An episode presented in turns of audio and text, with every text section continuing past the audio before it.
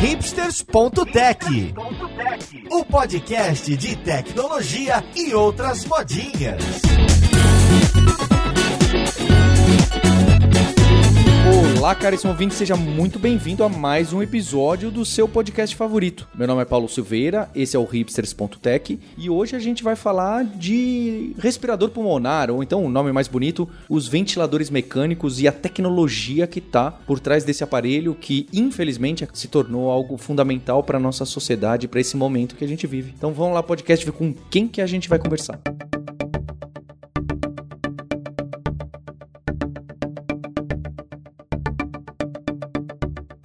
Episódio de hoje eu tô aqui com o Emerson Moreto, que é pesquisador da Escola Politécnica da USP e sócio da Tissue Labs. Tudo bem com você, Emerson? Beleza, é um prazer participar aqui com vocês aqui. E junto com o Emerson eu tô aqui com o nosso co-host, Maurício Balboa Linhares. Como você tá, Linhares? Tô interessado e preocupado, né? Toda vez que alguém fala de software que vai cuidar de alguma coisa que vai salvar a sua vida, eu sempre fico, será? Emerson, será que você pode contar um pouco pra gente o que que faz um, um respirador pulmonar? Por que que ele se torna importante? E, e é, acho que é a dúvida minha que, que acontece que todo mundo fez essa corrida, diversos países, empresas e, e instituições de pesquisa foram fazer essa corrida para ver se encontravam um mecanismo, acho que não necessariamente só mais barato, mas mais rápido de produção, porque eu imaginei que, poxa, tá faltando esses ventiladores mecânicos, vão acelerar a produção nas indústrias já clássicas. É, então vamos lá. O, o ventilador, o respirador, né, é, ele, ele atua no, no, paciente quando o paciente está tá com uma condição clínica que ele não, não tem a capacidade capacidade muscular de puxar o ar e, e, e inspirar e expirar, né? Isso acontece só em, em, algumas situações dos pacientes que estão com alguma doença aguda é, respiratória, né? Que na prática é, não é um negócio tão comum assim, sabe? São pacientes que estão ou sedados, que precisam de respiração externa, quer dizer, o ventilador vai respirar pelo paciente, é, é injetado tanta droga no paciente que ele não consegue, ele simplesmente é um, é um coma induzido, né? Então é, é nem o cérebro funciona minimamente para poder ventilar e respirar, ou fazer a oxigenação do sangue E nessas situações, pacientes entubados, os sedados de UTI, que entra o, o ventilador, que ele vai trabalhar para o paciente, vai respirar para o paciente. É, como você pode imaginar, é um equipamento de, de missão crítica, né? Não pode falhar. Se ele fica um minuto fora, a saturação do paciente vai lá embaixo e ele já começa a ter dano é, cerebral, principalmente, né? Começa a ter sequela. E, e, esse é o papel do ventilador. Agora, como surgiu, qual é o link disso tudo nessa pandemia doida aí que envolveu todo mundo, né? Infelizmente, o corona a gente cansou de ver aí, né? Que ele afeta o, o, o, sistema pulmonar ali, então o pulmão fica degradado, vai perdendo percentual de, de respiratório. E o planeta, assim, todos os UTIs, os hospitais não tem tantos leitos de UTI completa para atender, além dos pacientes que já estão lá, né? Tem paciente que fica de coma muitos meses e anos, é, atender essa demanda emergente que surgiu de, de pacientes necessitando disso aí, né? Então surgiu meio que uma loucura, uma corrida global atrás disso aí. É, então lá pelo dia mais ou menos 18 de março, a diretoria da Poli meio que fez uma demanda. Assim, a Poli tem sempre esse senso de querer fornecer tecnologia para o Brasil, para a sociedade, tem bastante patente, né? Então ela meio que fez uma demanda interna, assim, galera, olha, é, tá vindo uma pandemia aí, o negócio é grave. Naquela época todo mundo meio que ainda tava, putz, será que é grave, será que não é, né? Então lá em março, assim, quando realmente fechou o lockdown, dia 19 de março, a, a, a diretoria da Poli falou, galera, vamos aqui na Poli, vamos ver se a gente consegue oferecer uma solução, um ventilador, que é um, uma coisa que a gente conseguiria fazer, né? É, a partir disso, eu trabalho lá no laboratório e eu tenho acesso a equipamentos de prototipagem rápida, seja impressora 3D, seja cortadora laser, máquina de montagem de circuito. E eu tenho acesso a um laboratório enorme de prototipagem rápida. E eu comprei a ideia. Eu falei, cara, acho que eu vou fazer um ventilador. Eu não sei se foi uma ideia boa na hora. Eu nunca trabalhei com um dispositivo médico, assim, né? Falei, bom, vou, vou, vou tentar fazer isso aí. E cheguei em casa numa sexta-noite lá, abri o, o Fusion 360 lá e saí desenhando um ventilador baseado numa, numa ideia que o professor, o professor Raul que é um professor da mecânica, que ele já tinha um certo background de equipamento médio, e ele falou assim: vamos fazer um ambu automatizado. É, o ambu, para quem não sabe, é aquele é uma bexiga assim que tem geralmente em ambulância de UTI, na ambulância do SAMU, que é um negócio que alguém fica apertando essa bexiga e empurrando o ar, geralmente o paramédico, né, é, fica empurrando o ar para o paciente ali numa situação só de crítica de emergência, né, é, onde o paciente não está conseguindo respirar, porque pensa, o paramédico não consegue ficar apertando esse ambu por, sei lá, uma hora, duas horas, ele vai cansar, né? Então a gente falou, peraí, em vez da gente fazer um, um ventilador complexo, um negócio espacial. Não, vamos fazer uma máquina que empurra um ambu, porque o ambu já é dimensionado para o pulmão de um paciente, né? Então a gente vai fazer um empurrador de ambu, um automatizador de ambu com um monte de sensor. Então a gente fica sensorizando, fazendo sensoriamento da pressão de ar do paciente e vai, controlando o tanto de ar que vai para o paciente ou não. E, e, aí começou essa loucura, desenvolver esse, esse, primeiro protótipo, né? Que partindo dessa ideia que a gente, eu tive uma conversa com o professor Raul lá de, de 40 minutos, é, eu vim pro Fusion, abri, desenhei, em 24 horas a gente já tinha uma maquininha lá que empurrava o ambu e gerava uma qualidade de ar suficiente para ventilar, sabe? A gente falou, opa, peraí, já temos alguma coisa já. Eu tava procurando aqui, esse ambu é isso mesmo que você que está ouvindo a gente tá pensando, é aquela garrafinha, aquela que você aperta e, e, ventila o ar na boca do, do paciente para forçar a respiração mecânica. É, é, excelente provocação do professor e a ideia, não é? Porque falar, olha, construir esse negócio totalmente complicado ia demandar tempo, prototipação, etc. Vamos tentar só dar uma ajuda melhor para algo que já funciona, que é o, a ventilação mecânica não automatizada, dar uma automatizadinha nela e que com certeza já tinha chance de impactar bastante. Os ventiladores, os comerciais mesmo, os, os, o ventilador hoje custa, um bom custa mais de 100 mil reais, um comercial que é bem utilizado no UTI sério assim, é mais de 100, 150 mil reais. E é por ser um equipamento super sofisticado, você não, a, a, fábrica disso, acho que você comentou ali na primeira pergunta, não tem condição de produzir 40 mil desses de um mês para o outro. Né? O mecanismo de, de, geração de ar dele é um, é um conjunto de compressores e válvulas que vai gerando, gera um buffer de ar lá dentro. Então ele sempre tem um, é um negócio bem sofisticado do ponto de vista de, né, de, de, pressurização, de geração de ar, e a gente não consegue reproduzir um negócio desse a baixo custo e rápido, né? Então a gente falou, bom, não, não vamos partir para essa frente, vamos automatizar um ambu, que é um negócio que já relativamente funciona para emergência. O nosso ventilador, é, o foco é emergencial, né? São pacientes que entram no Covid. A gente não queria, nem momento, eu acho que ninguém que queria fazer esses ventiladores, a ideia é substituir os comerciais, né? Nunca foi isso. É, os comerciais os, já fica nos pacientes que estão entubados, mas os pacientes de UTI que estão na emergência ali precisando de, Covid, né, poderiam usar esses ventiladores provisórios, né?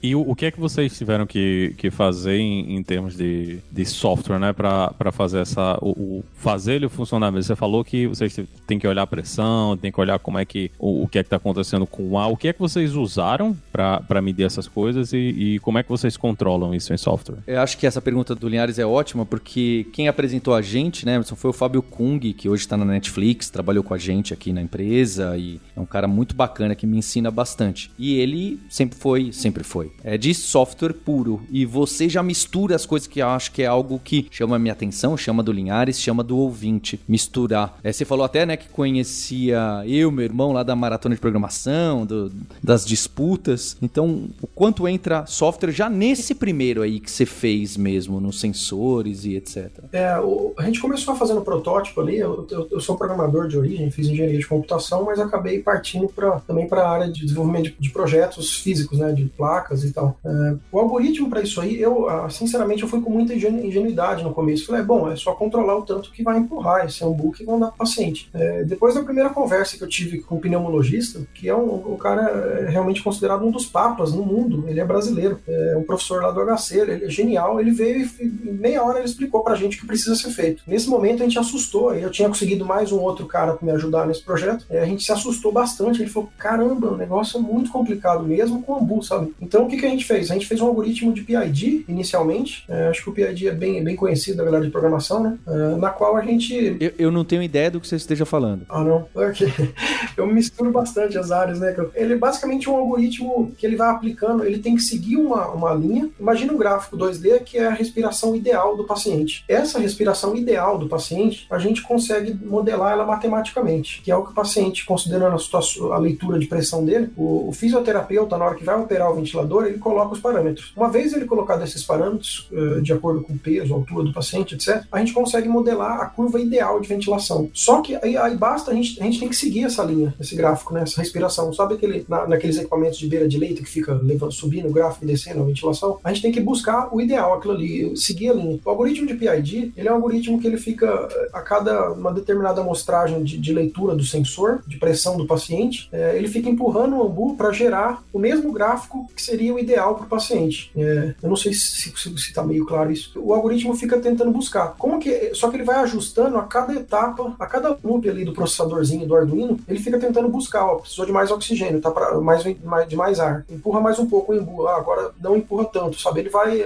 incrementalmente ele vai buscando. É, o PID, que é o nome do algoritmo, é um proporcional integrativo derivativo. Então ele vai fazendo a diferença proporcional, a integração e a derivação das curvas ali para cumprir, realizar o mesmo gráfico que precisa ser feito. É um algoritmo para acompanhar já aquele o fluxo determinado que vocês consideram ideal de inspira expira, inspira expira naquele ele, ritmo, naquela ele tem esse algoritmo tem os, os, três parâmetros, né? A quantidade proporcional, a integral e a, derivativa dele. Então, esse, só que esses três parâmetros, se você, por exemplo, aumenta muito proporcional, ele vai dar um overshoot muito fácil. Na hora que o paciente precisa injetar, inspirar ar, ele bate, ele passa lá em cima. Então ele, ele faz um overshoot em cima da curva. E daí você precisa ir regulando os outros parâmetros até acertar. Só que essa regulagem, aí que está o, o, pulo do gato, e isso, isso é uma parte bem difícil. O PID é um clássico da área de automação e controle, se não me engano. Só que quando você usa para paciente, você trocou de paciente, os, os, os, parâmetros mudam totalmente o PID. É, porque daí um outro paciente, sei lá, mais idoso, a respiração dele é mais lenta, a curva de subida ali da, da inspiração de ar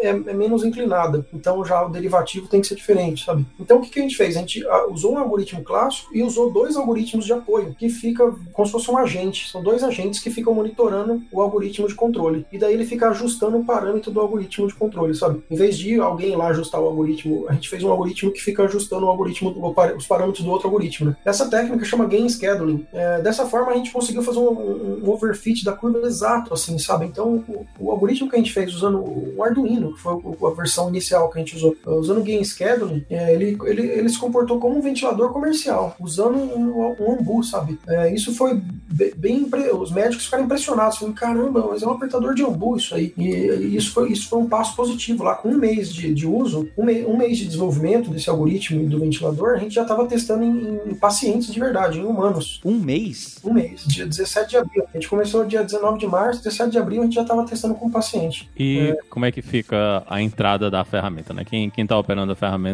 coloca o quê? Você falou que o algoritmo tem três entradas, mas não quem está operando não está colocando essas entradas diretamente, né? É, tem, tem uma camada aí por cima? É, tem um, ele tem um, hoje em dia tem um display touchscreen nele que eu, o fisioterapeuta coloca exatamente os mesmos dados que ele coloca no ventilador comercial. Ele vai lá coloca quanto de pressão que esse paciente tem que uh, ter. O sistema, o ventilador, basicamente, ele vai na, na boca do paciente ou na, ou na traqueia, quando tem traqueostomia, né? E, e nesse tubo só que vai para o paciente tem ali o, o medidor, de, o sensor de pressão de ar. É, só com esse sensor a gente consegue ler tudo já, sabe? Então, é, o pulmão de um paciente tem uma certa resistência do ar, é, não é um. É, isso, isso aí já entra numa parte física muito, muito, muito avançada, né? Mas tem uma certa resistência, geralmente é o, é, é o diâmetro da traqueia ali, você não consegue empurrar muito ar muito rápido, né? Então, cada paciente tem uma resistência maior ou menor, que isso, teoricamente, também é um parâmetro que os fisioterapeutas colocam ali na tela, e cada pulmão tem a complacência, que é a capacidade dele se expandir, né? Capacidade dele se encher de ar. Os pacientes de Covid afeta justamente nisso aí, a complacência diminui. É, a complacência a gente pode meio que mal comparar com a elasticidade do pulmão, sabe assim? É, os pacientes com Covid ficam com a complacência comprometida. Por curiosidade mais que nerd, assim, é, é, o algoritmo que a gente fez de controle do PID, ele é um algoritmo é, que chama RC, que é um algoritmo conhecido pessoal da elétrica, que ele é um algoritmo de resistência e capacitância. É, se você comparar bem, a resistência e a capacitância é a mesma coisa que a resistência e a complacência do pulmão do paciente. Então a gente fez um algoritmo que ele é meio que funciona como se fosse, um, é, como, se fosse como o pulmão do paciente. Ele tenta detectar a resistência que aquele paciente tem e a complacência. E daí ele vai ajustando o PID, que é o algoritmo de controle. Então quem está operando não precisa colocar esses números, vocês detectam não, pelo uso mesmo. Só, só a quantidade de pressão que vai para o paciente, a, a frequência respiratória, só os parâmetros mais comuns, assim, né? De parte de hardware, então, de input de dados, você tem a resistência que tem nessa. Eu, vou, eu tô chamando de garrafinha, né? É, a resistência no ambu, você tem o quanto que tá pegando, o quanto que ele tá resistindo, e mais alguma coisa ou basta isso? E a complacência dele, né? Que seria a capacitância, que é a capacidade dele se expandir. Que é, é um sensor diferente. É, que é o, no circuito elétrico é o resistor e o capacitor, né? A gente tenta achar o valor para os dois uh, e, e, a gente descobre isso do paciente, somente lendo a pressão ali do, do, do sistema que o paciente está ligado, né? O paciente está ligado junto com o sensor de pressão. E como que isso evolui? Onde que tá, em que pé que tá, como hoje e e também se você tiver mais algum outro detalhe, porque um mês foi muito rápido, não é? Então, evoluiu muito, mas é, essencialmente o algoritmo é o mesmo até hoje. É, gente só evoluiu parte de, de segurança, de. É, imagine que você não pode parar, né? Não pode dar uns, um, um, overflow ali, não pode dar um buffer, estourar a memória. Então, é um algoritmo que a gente trabalhou muito nele, mas essencialmente é isso aí que foi feito. E hoje está em produção já, tem, em agosto, se eu não me engano. É que quando entrou a parte de fabricação mesmo do ventilador, aí eu comecei a, a, a sair um pouco, né? Eu trabalhei bem no desenvolvimento, e daí começou a entrar em produção, aí teve uma a Marinha do Brasil que assumiu a parte de fabricação, então eles fabricaram. Mas desde agosto isso já entrou em produção é, com pacientes aqui na região de São Paulo, e agora acho que está fabricando mais 1.200 ventiladores, a, gente, a última informação que eu tive, que inclusive já enviou até alguns, já enviaram alguns para Manaus, semana passada, que Manaus parece que bateu 100% das UTIs lá, né? É, então enviou-se alguns ventiladores para lá. É, isso está em uso, é, foi bem testado, é, sim, dá um frio na barriga, é, Hoje eu consigo dormir tranquilo, porque eu testei muito isso, cara. Eu testei comigo isso aí, com outro, eu e o Felipe, o outro cara que me ajudou a desenvolver isso aí. A gente testava, sei lá, exaustivamente, todo dia isso aí. A gente colocava o ventilador, né? Instalava na nossa boca ali mesmo, para ter certeza que aquilo fazia todas as condições possíveis, né? É um negócio muito sério isso aí. E como é que foi essa parte de teste e validação para vocês? Vocês tiveram que passar pelo processo da Anvisa? Como, como é que foi o processo todo de validação de que eu, tá certo, agora a gente pode começar a usar isso tranquilamente em pacientes, sem preocupação? Sim, passou pela Anvisa.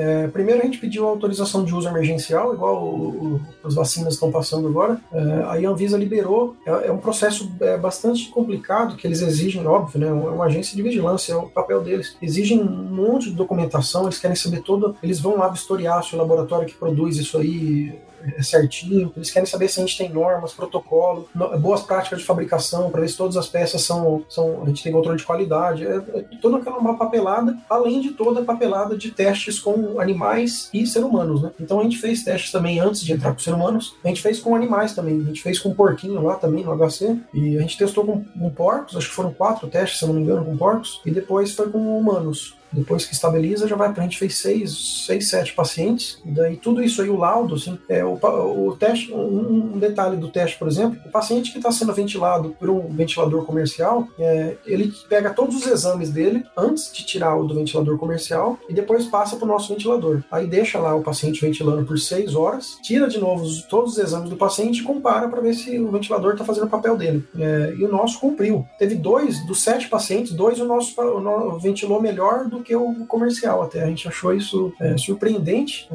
mas a gente também não sabe explicar porquê, né? Tipo, a gente tenta cumprir a, a, respiração do paciente. E a gente ficou muito feliz com isso aí. A gente guarda até hoje esses laudos aí. Esses laudos todos a gente entregou para a Anvisa e a Anvisa liberou de uso emergencial. E daí, por, exemplo, por, por isso que a gente conseguiu já implantar e começar a utilizar esse ventilador. Uma vez que começou a utilizar, os professores da Poli pediram aí o uso para ser um ventilador mesmo, sabe? Não só o uso emergencial para a Anvisa, mas o uso cotidiano. E eu acho que está até hoje nesse processo aí, mas de qualquer forma já está liberado o uso dele. Né?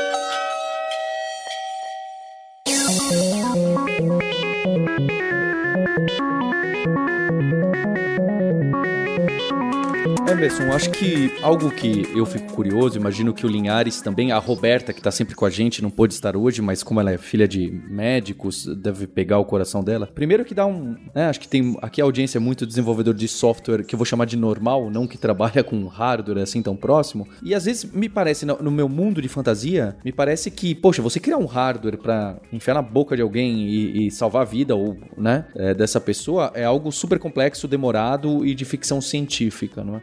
Mais ainda, ou tudo bem, vai, vamos considerar que o que você e o time fizeram não é tão ficção científica assim. Porque, ah, foi lá no, no Arduino e pegou e etc. E modelou na impressora 3D. Óbvio que vocês na Universidade de São Paulo têm aquelas impressoras 3D que a gente não vai ter nos próximos 10 anos em casa, mas mesmo assim, vai, vamos considerar que isso é possível, o protótipo. Mas e para tirar esse protótipo que tem um monte de Arduino, fita isolante e, e as coisas soldadas na mão ali, para tirar isso isso pra mandar pra Marinha falar: olha, Marinha, é assim que faz, nessa sequência, nessa ordem. E eu imagino que a Marinha não produza algo que você olhe e fala: nossa, isso aqui é uma, um protótipo, isso aqui é algo Será que isso funciona? Como que é esse caminho de, pronto, protótipo funciona, é isso que a gente quer fabricar, não sei se eu posso chamar em escala, mas vocês estão fazendo 1.200, é, é escala. Esse salto é muito grande, porque agora envolvem máquinas em série, ou é só fazer em série o que vocês já faziam? Qual que é a distância do protótipo para esses 1.200 aparelhos? Uma distância enorme, cara. É... Isso foi um desafio dos maiores, assim. Talvez a gente tenha levado três, quatro meses para desenvolver o produto, sabe, no ponto de como desenvolvedor mesmo, desenvolver o algoritmo, desenvolver ali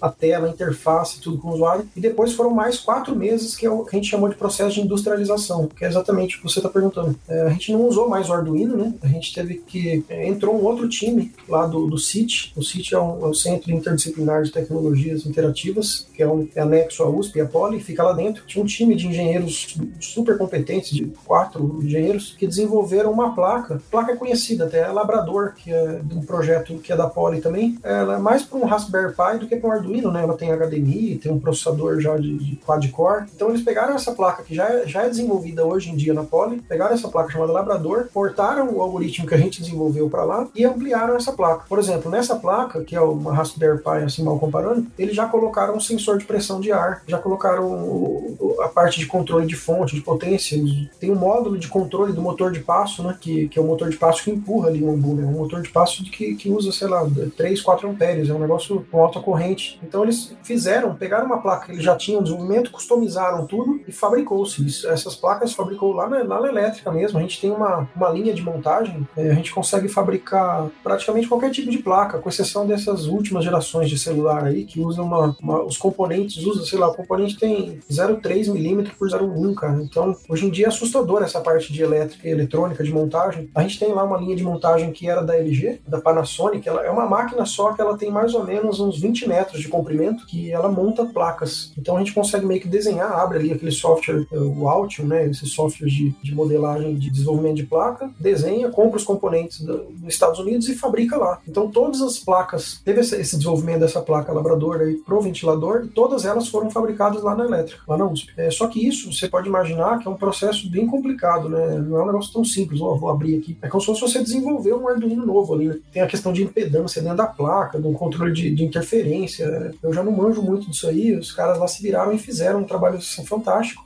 Então, basicamente, hoje, o, o que foi passado para a Marinha, daí são protocolos para montagem, né? A gente entrega a placa, aonde que pluga cada chicote, daí um chicote vai para o motor, outro vai para um driverzinho, outro vai para a fonte, outro vai para o sensor de, de, ar, né? E entrega tudo isso aí documentado e eles vão e montam. Ainda nessa na parte de industrialização, o negócio foi tão sofisticado que até o motor de passo, como a gente, ele é essencial ali. O motor, o motor que empurra o, o né? Obviamente, ele é muito, ele é essencial, não pode parar. Então ali a gente foi atrás do fornecedor desse motor, que importava ele para o Brasil, fabricado na China, né? o fornecedor, de muito boa vontade, falou: não, peraí, vamos, vamos ver que, que me fala quais são as especificações do motor que vocês precisam para não falhar. E a gente passou e ele abriu um contato direto com o fabricante lá na China e, e a China, o pessoal lá da China, na fábrica de Shenzhen, desenvolveu um motor específico para a gente, já do jeito que a gente precisava para não ter erro, sabe? Então veio da China. Então esse foi o, o nível de integração, de industrialização que precisa ter para um projeto quando você quer ganhar escala, né? É, obviamente os custos subiram um pouco, né? A primeira versão que a gente fez, se não me engano, a gente gastou 1.900 reais no ventilador. É, depois, por, ele já funcionava, né? Depois, por questão de confiabilidade, essas coisas, foi subindo o valor, mas eu acho que a última, o último, no Bill of Materials lá do projeto, acho que estava em 4 mil reais, se não me engano, 4.500 para construir o ventilador, preço de custo, né? É, comparando com o ventilador comercial, é, é, como eu falei, tem ventilador comercial a partir de 50 mil, mas os outros chegam até 225 mil, o último que eu vi. Então foi esse nível. O sensor de pressão, por exemplo, também. Essa é uma característica, uma característica que atrapalhou muito o projeto lá no começo e um efeito manada. Aconteceu um efeito manada que lá por março e abril, o mundo inteiro foi atrás de, de sensor de pressão de ar. Não existia no mercado, em estoque, em lugar nenhum, sensor de pressão de ar, porque todo mundo estava tentando fazer ventilador. Não sei se vocês lembram dessa época. É que eu estava muito envolvido nisso também. Né? Meu WhatsApp, todo dia eu recebia foto, vídeo de um pessoal fazendo com madeira, com qualquer jeito, com pedal de bicicleta. Muita gente tentando fazer ventilador porque era, era uma, na época era uma, uma situação emergencial, precisava-se de ventilador ventilador. E daí os, os, os, sensores de pressão de ar acabou no mundo inteiro. Então também a gente teve nessa parte de industrialização, a gente teve que falar com um fabricante de sensor lá na China para ele desenvolver para a gente um lote exclusivo. Aí ele fez, mandou 5 mil sensores para a gente. Então isso aí salvou a gente. Falou, caramba, temos um sensor aqui. E por curiosidade, o sensor dele retornava, me, o, o, o dado, o, o, sinal lógico do sensor era de 0 a 3 volts, né? Como a gente usava Arduino, ele falou, putz, seria bom se fosse 0 a 5 volts, né? Não precisa tratar nada, não sei o quê. Aí a gente falou com o fabricante, ele falou, não, não, eu mando para vocês de 0 a 5 volts, eu customizo aqui e tal. Aí foi bem legal isso aí, porque todo mundo tava com a vontade de fazer acontecer, né? Acima dos interesses, interesse comercial, interesse qualquer outro que seja. Então teve muita boa vontade de, de todo mundo que foi envolvido e a gente conseguiu até industrializar isso, eu creio que em tempo recorde também, em 3, 4 meses, a gente tem um produto mesmo, assim, se ligar na tomada, certificado na questão elétrica, sabe? Porque tem todo um teste que a Anvisa também cobra de emissão de, de radiação, de questão de choque elétrico, de aguentar ligar ele no 400 volts, sei lá, faz um monte de teste elétrico para destruir ele lá, então tem que passar por tudo isso. Uma, coitado, dá dó do ventilador, cara. Chega, tem um teste que coloca 4 mil volts nele. tem que garantir, né? Que o negócio tá, é. tá, tá, A pessoa tá dependendo ali, vida e morte dele, ele tem que funcionar de todas as formas, né? Não, não uhum. pode, não pode errar nesse caso. Nessa parte da industrialização que vocês fizeram essa transformação, né? Vocês começaram ele no Arduino, né? O original. Isso, a gente começou no Arduino DUI, que ele tem 96 MHz. A gente usou o Arduino Mega no primeiro dia, só que aí depois que a gente colocou o algoritmo de controle, não, não deu. É, precisou de mais processamento. Aí a gente partiu pro DUI. Como foi essa parte de migrar do Arduino para o software, né? Vocês migraram do Arduino para a plataforma que foi industrializada. Vocês é tudo do mesmo jeito, só compilou de novo, teve que mudar código, teve que reescrever tudo de novo. Como é que foi a tradução, né, daquele código que vocês tinham no Arduino para o que foi para industrialização de verdade? O código do Arduino, eh, ele tem alguns facilitadores lá, acho que muita gente já usou, né? Mas ele é em C. Essencialmente ele é em C e o código que roda nessa outra placa também é em C, né? Então, o, a, o, fato de a tarefa de fazer o port, né, portar isso aí para outra plataforma não foi tão difícil, porque essencialmente não precisou reescrever, precisou readaptar algumas funções que a gente que se usa ali no Arduino que facilita a sua vida, e lá não tem, né? Lá é um C, ANSI baixo nível. Então a galera lá que portou, a gente ajudou a portar tudo, era meio que ver o que, que na prática mesmo, era copiar e colar, ver onde dá erro e tentar arrumar, sabe? É, era o jeito mais, era o jeito mais rápido. Tanto é que a gente ficou lançando versão do Arduino, sei lá, por mais um mês e eles tinham que portar esse código a cada uma semana. Então era isso, copia e cola, dá erro, arruma e vai embora. Então o, o Arduino, muita gente mete o pau, né? Porque, pô, esse negócio não é muito robusto e tal. É, eu sou um pouco suspeito para falar, eu gosto bastante dele, faço bastante coisa com o Arduino. E óbvio, na hora que você precisa industrializar a escala, tudo, aí você, aí você migra de plataforma e tal, né? Mas é, eu conheço projetos, cara, que usam Arduino até em produção, para sempre, cara. Só tira a porta USB ali da placa e usa e vai embora, né? Isso é uma coisa também que eu sempre ouço muito, né? O pessoal fala, ah, você prototipou no Arduino, mas quando você for para o mundo real, a experiência não, não vai ser essa. Essa experiência que vocês tiveram de, não, é tudo em C, a gente porta, é tranquilo. Isso é uma experiência comum ou é por causa da placa que vocês utilizaram na hora de industrializar? Não, hoje em dia é mais comum isso, né? Acho que muita gente, até empresas, estão usando mais Arduino, né? Para fazer isso e daí faz esse mecanismo, esse port do jeito que a gente fez, né? Óbvio tem, quem é engenheiro elétrico de origem, assim, eles não gostam muito. Eles gostam lá de programar direto na plataforma avançada lá do fornecedor X e tal. Eles não gostam muito de Arduino. Falam, pô, isso aí é coisa de amador, é coisa de amador. Mas hoje em dia não. Hoje em dia acho que as coisas estão se invertendo um pouco. Acho que a galera tá adotando esse um facilitador, né? Ele diminui muito a barreira de entrada para você desenvolver um equipamento, né? Que nem a gente conseguiu desenvolver esse ventilador. O, o, os primeiros protótipos, a título de curiosidade, os primeiros protótipos dos ventiladores que a gente construiu, que, que estão com Arduino até hoje, que daí são protótipos que a gente deixou lá, teve um lá, o primeiro, inclusive, que a gente testou ele com o porco e com o ser humano. Eu deixei ele rodando lá, e, é por mais, acho que dois ou três meses, praticamente ininterrupto. E ele nunca deu pau, até hoje ele funciona. Se liga na tomada, ele funciona normal. O equipamento super robusto e tal, mas é melhor quando você usa uma placa já feita sob medida, sabe? Você poupa ali risco à toa, sabe? Você tira conector que você não precisa ter. Mas eu acho que para a situação, numa situação de calamidade, emergência, eu acho que serviria perfeito, viu? Algo que tá me impressionando muito foi essas duas vezes que você citou que precisou, acho que tanto do motor mais específico para as necessidades, quanto aquele sensor lá, 3 volts, 5 volts. E não é não, nem só uma questão dos seus fornecedores ali na China ou em outro lugar terem tido a boa vontade de falar, não, a gente faz sim. Mas o tempo, não é? Porque o tempo foi muito rápido. Você pediu, não, precisa ser diferente. Ah, beleza, a gente faz. Ah, toma aqui, chega aí no Brasil, né? Pega o avião, pega o navio e chega. É impressionante a velocidade disso que você deu o nome melhor que eu, né? De industrialização. Então, olha, tava em Arduino, agora vai ser numa placa mais bonitinha, de tamanho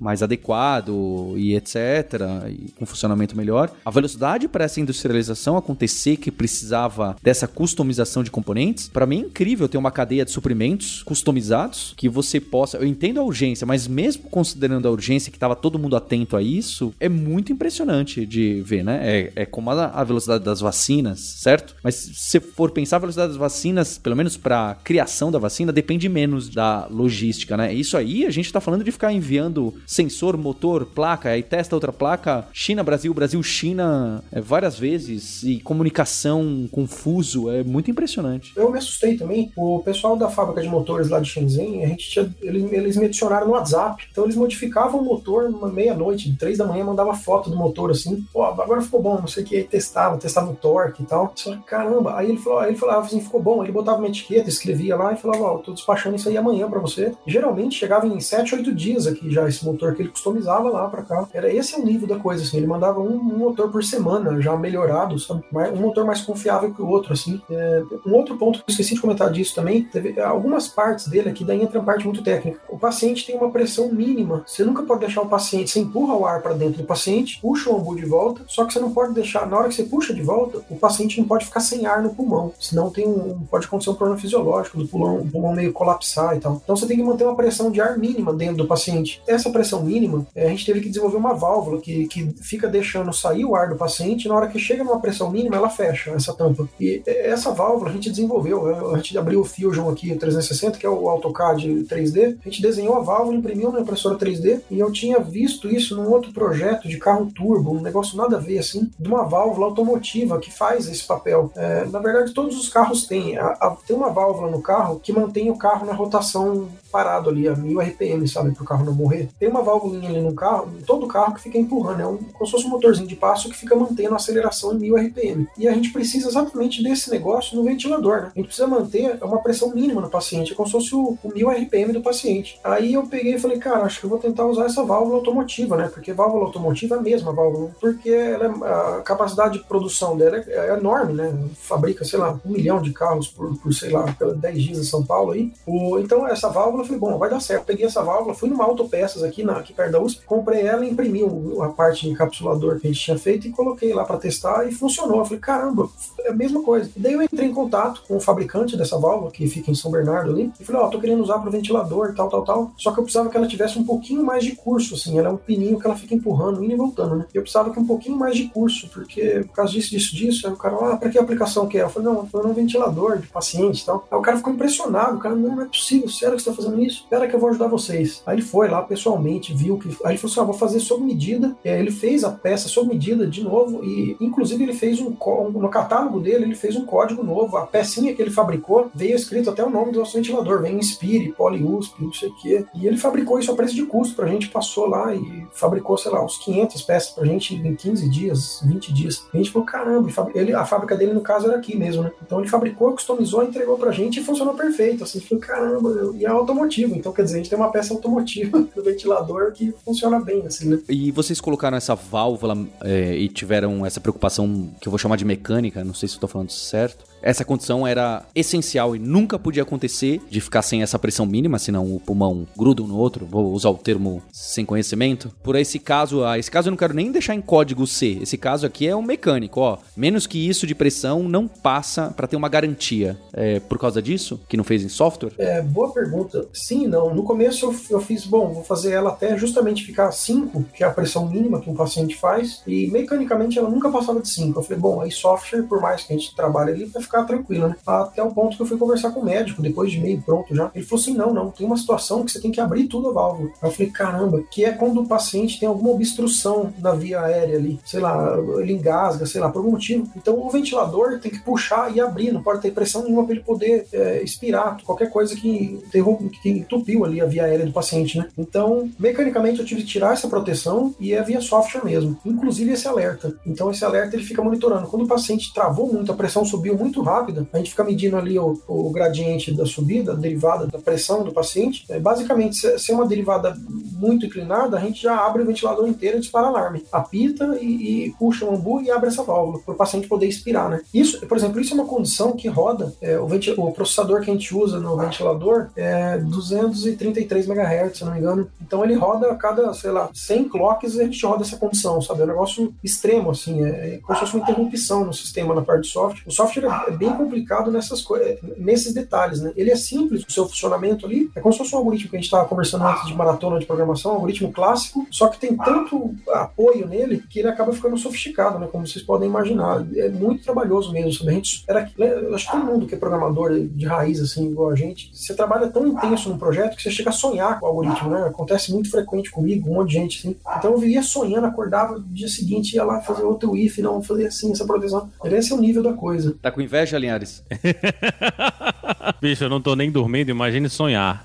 É. Você falou aí no, no, no, início de. Não, a gente tava com ele pronto em, em 24 horas, né? O, o, primeiro protótipo. Mas estavam com ele pronto em 24 horas o primeiro protótipo porque vocês têm muita experiência fazendo coisas parecidas, né? Você falou que viu a válvula de carro e lembrou dessa válvula de carro para botar isso aí. Então tem toda uma formação aí atrás que fez com que você conseguisse entregar esse negócio com 24 horas. O que é que uma pessoa que, que se interessa por esse tipo de coisa deveria ir atrás de estudar para entender os algoritmos, para entender a modelagem? O que é, o que é, que é o, o caminho para uma pessoa que resolva se interessar em, em trabalhar com um negócio desses? É, é, difícil falar isso porque acaba o ventilador esse acabou utilizando várias áreas assim distintas, sabe? Não só a minha, mas de outros pesquisadores, professores. Cada um veio dando uma luz, assim, sabe? Então, quer dizer, a, a parte do carro ali, eu não sei nem como que eu posso dar a dica, porque olha só, é, acho que é ser maker, sabe? Ter essa atitude de desenvolver coisa, comprar um Arduino, programar, fazer. É, essa do carro, a minha a, a ideia que eu tive, eu, eu, na época eu tinha um carro turbo e eu fiz a injeção eletrônica dele com o Arduino desse carro, lá em 2005, 2006, sei lá. Não, um pouco depois, 2010. E eu fiz essa injeção eletrônica ali, tipo, numa, protoboard, assim. Eu, eu, eu, botei uma rede neural, só pra você ter ideia, no meu carro. Eu tinha um Gol que andava com uma rede neural MLP. É, eu, obviamente ele não andava muito bem. a rede neural era, eu tinha que aprender mais antes de. Mas meu carro era. Eu queria fazer, eu, pô, eu queria andar num carro que era turbo com rede neural alimentando ele. Pelo fato de ter tentado fazer esse projeto naquela ocasião, eu lembrei dessa válvula. Eu falei, putz, vou usar essa válvula aqui no ventilador. Sabe? Assim como tiveram outras ideias de outros colaboradores do projeto, que veio tipo de ideia maker, assim. De, eu, eu nunca tinha feito nenhum equipamento médico, nenhum dispositivo clínico, nada. Eu, eu sou da, da engenharia elétrica ali, mas a gente trabalha com impressora 3D, isso há muito tempo, corte a laser e tal. Fazendo impressora 3D também me deu um know-how muito grande, sabe? Eu, eu, fiz algumas impressoras 3D, essas clássicas que tem, sabe? Essas cortadas de madeira, laser, assim, que tem kit no Mercado Livre e tal. Então eu sempre montei isso aí, tanto é que o conjunto de motor de passo que usa é o mesmo de impressoras 3D, né? Então acho que esse tipo de experiência que a gente vai fazendo fora do nosso trabalho, assim, esses hobbies de nerd, eu acho que deu uma bagagem muito boa pra gente, sabe? Foi um diferencial. Ali tem partes de impressora 3D, tem ideias do, de carro, coincidentemente ou não. E foi meio que assim, sabe? Acho que, é, é ter, acho que a ideia é ter hobbies que sejam nerds, assim, ligados com fazer uma coisa legal, sabe? Divertida, assim. Tem gente que trabalha em lugar que quer fazer isso, né? A maior parte da gente aí, assim como eu, também eu sou programador dia a dia, eu fico programando o dia inteiro. É legal, Emerson, que você coloca isso, porque o pessoal na, na Lura, né, o Ricardo Mercedes, que é o, um dos principais professores de Arduino, Raspberry Pi, ele sempre vem me mostrar e mostrar pro pessoal, olha, dá para fazer coisa real sim com Arduino, não é só para aprender e para brincar, né? E aí a gente fala, ah, tá bom, né? Você fala, ah, tá bom, né? Você, você fala, ok. E aí você traz uma dessa, né, que é um tapa na cara da sociedade que fala que o Arduino é só de brincadeira e etc. E eu acho que cada vez mais a gente vai ver, né, esse cenário, ainda mais com os novos Arduinos e os novos Raspberry Pis e seja lá o que for que vai vir e com a impressão 3D e, e outras tecnologias, fica muito forte. Isso e isso do hobby que você colocou, a gente até lançou um site recente ali na Lura do DevNT, né? É, tem, acho que bate muito com o que a gente tem colocado aí nessa tecla do profissional em T e de que é transdisciplinar, não é? O que você aprende lá no. Olha só o que você colocou, o que você aprende no automobilismo você teve uma sacada para desenvolver o respirador mecânico automatizado com o Ambu. É, é, simplesmente incrível. Tem até esse livro que eu tô lendo que o Bill Gates indicou, essas aquelas indicações que o Bill Gates faz, top 10, top 5 que ele leu, um que chama Range, do David Epstein. Né? A tradução em português é Por que generalistas triunfam na época dos especialistas, ou alguma coisa assim. E ele fala muito disso, não é? De você ter essa experimentação em outras áreas do conhecimento, em outras tecnologias, que vai acabar, você vai acabar solucionando um um grande problema assim, mais do que se você fosse apenas, entre muitas aspas, apenas um grande estudioso de respiradores mecânicos, não é? É óbvio que tem caso e caso, mas é, é mais. Não estou dando recomendando ninguém a ser só especialista ou só generalista, ou qual deve ser primeiro, mas é uma reflexão interessante de você ter esse conhecimento, assim como você citou, não é? Da maratona de programação, da disputa de, de código lá quando, você, quando a gente trocou e-mail, que também traz outras coisas pra gente, né? Quando você falou de sonhar com código, eu sonhava com código na época das disputas de, de algoritmos e, e etc. Eu falava, não, putz, tinha que ter resolvido esse assim. É, é muito legal ver alguém como você falando com essa paixão de resolver um problema, não é? Dessa de, de até sonhar com o problema. Poxa, isso eu acho que é uma realização profissional. Eu dou parabéns para você e desejo que as pessoas que estão ouvindo a gente também passem por isso, consigam passar. Não é sempre, não é? Porque isso é realmente você tá trabalhando com o que você está amando. É, acho que infelizmente são raros esses momentos, mas é incrível esse seu depoimento aí. Eu acho que é bem legal. Eu, eu sempre fui um programador raiz, aí depois, eu, sei lá, uns 6, 7 anos para cá, eu comecei a, a, brincar com mais outras áreas, sabe? E eu acho que eu me apaixonei muito em, em aprender um pouco de tudo, sabe? Ser bem generalista, assim. Óbvio que o dia a dia a gente tem que programar. Eu programo MVC aqui, Java, Play Framework, Postgres o dia inteiro. Esse dia mesmo que tem um podcast de vocês aí, do pessoal do Play Framework, foi, pô, legal, mais alguém utilizando isso aqui, não sou só eu. Mas ao mesmo tempo é legal você ir explorando essas outras áreas, sabe? Você vai vendo, pô, eu já desenvolvi até placa eletrônica, sabe? Abri o softwarezinho lá, o Eagle lá, sabe? Tem uma versão aberta de graça dele. É, você tem que fazer as coisas acontecerem, sabe? Você não tem que estar preocupado com qual é o melhor framework ou, ou não, você qual é o melhor, qual é o pior, qual é a melhor placa, o Arduino é de amadora, não é? Você tem que fazer, o negócio acontece, tem que fazer acontecer, sabe? É, eu tenho outro case da, da Tissue Labs, é, lá a gente imprime, é, eu desenvolvi uma bioimpressora 3D, na qual a gente bioimprime células tronco com matriz extracelular, a gente consegue fazer tecidos ali humanos a partir de célula tronco. É, isso parece tecnologia espacial, de fato é um negócio um pouco avançado assim, mas a impressora que faz isso tem um Arduino dentro dela, sabe? Um Arduino Mega, 16 MHz. Ele tem o mesmo clock do que o e a mesma quantidade de memória do que o, é conhecido isso, né? Que o, o, o computador de bordo da, da, da, nave que levou os humanos para a Lua lá, né? Da Apollo. Então, se eles conseguiram levar os humanos para a Lua com um computador de bordo controlado por um equivalente a um Arduino, sabe? Você tem que fazer acontecer, sabe? A gente fez um negócio incrível lá da impressora, é um Arduino, sabe? Não, não importa, se questão de julgamento, qual framework, qual não vai. Não, acho que o legal é estar tá fazendo as coisas acontecerem, colocar com paixão nisso, né? Se divertir com isso aí, porque é legal. Você vê a coisa funcionando, você vê o seu código funcionando, você vê o LED acendendo ali, sabe? Eu acho que tem que começar, não precisa ter vergonha de aprender. Eu, eu, eu, eu, sou das antigas, né? Eu tenho 38 anos, então eu fui aprender Arduino, eu já tinha 30. Então, quer dizer, a galera que fala, putz, não, vou mexer com isso aí não, né? Essa coisa de, de segundo grau. Não, fazer acontecer, sabe? Acho que dá pra se divertir, fazer coisa, coisas úteis com isso aí, né? Acho que é, complementando o que você falou, é, acho que foi uma realização, você falou é, profissional, na verdade foi uma realização pessoal, viu? Porque esse projeto partiu mais pro lado pessoal do que eu fui, eu era voluntário nisso aí, né? É, não foi minha atribuição da USP fazer isso aí, não. É, então foi um lado pessoal, foi um privilégio ter tido a oportunidade de estar ali no momento, na hora, e de conseguir ajudar a fazer isso aí, sabe? Eu falei, caramba, um privilégio mesmo, realização pessoal, não tem valor que pague isso, né? Essa experiência, assim.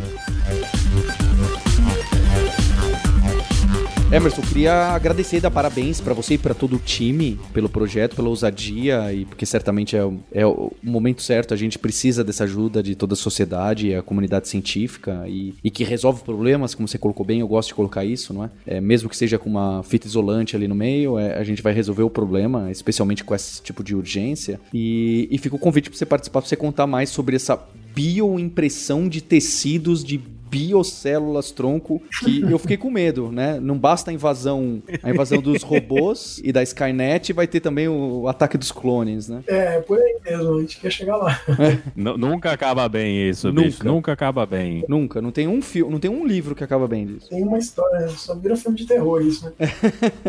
então, dá parabéns, agradecer, agradecer o Linhares e especialmente a você ouvinte pelo seu download, pela audiência. Não deixe de marcar cinco estrelinhas, deixar um review pra gente no iTunes, sempre ajuda bastante no ranking e tudo mais. É uma maneira de você ajudar o Hipsters. Então é isso. E nós temos um compromisso na próxima terça-feira. Hipsters, abraços. Tchau.